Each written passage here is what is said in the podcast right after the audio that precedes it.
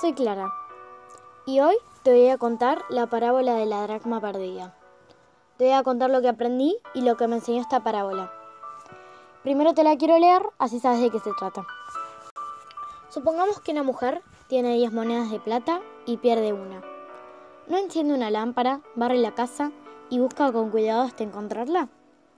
Y cuando la encuentra, reúne a sus amigas y vecinas y les dice, Alégrense conmigo, yo encontré la moneda que se me había perdido. Bueno, les digo que asimismo se alegra Dios con sus ángeles por un pecador que se arrepiente. Ok, yo cuando leí la parábola me preocupaba no entender bien lo que transmitía. Y lo volví a leer y entendí todo su mensaje sobre el arrepentimiento. Por eso yo te sugiero que si no entiendes algo, por ejemplo, qué es dracma, le preguntes a algún amigo o familiar. O que hagas como yo, que lo leí varias veces para entender bien.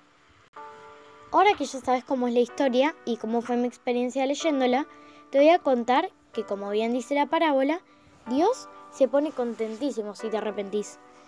Porque arrepentirse está bien y es algo muy bueno.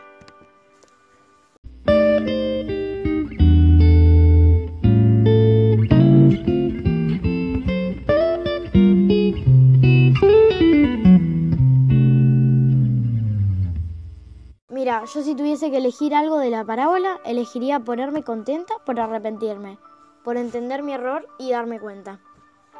Yo llegué a la conclusión de que es bueno alegrarse por nuestros logros, pero también es bueno alegrarnos por arrepentirnos y junto con eso alegrarse de haber encontrado a Dios en nuestras vidas. Espero que te haya gustado y que hayas aprendido algo nuevo en este podcast. Chao.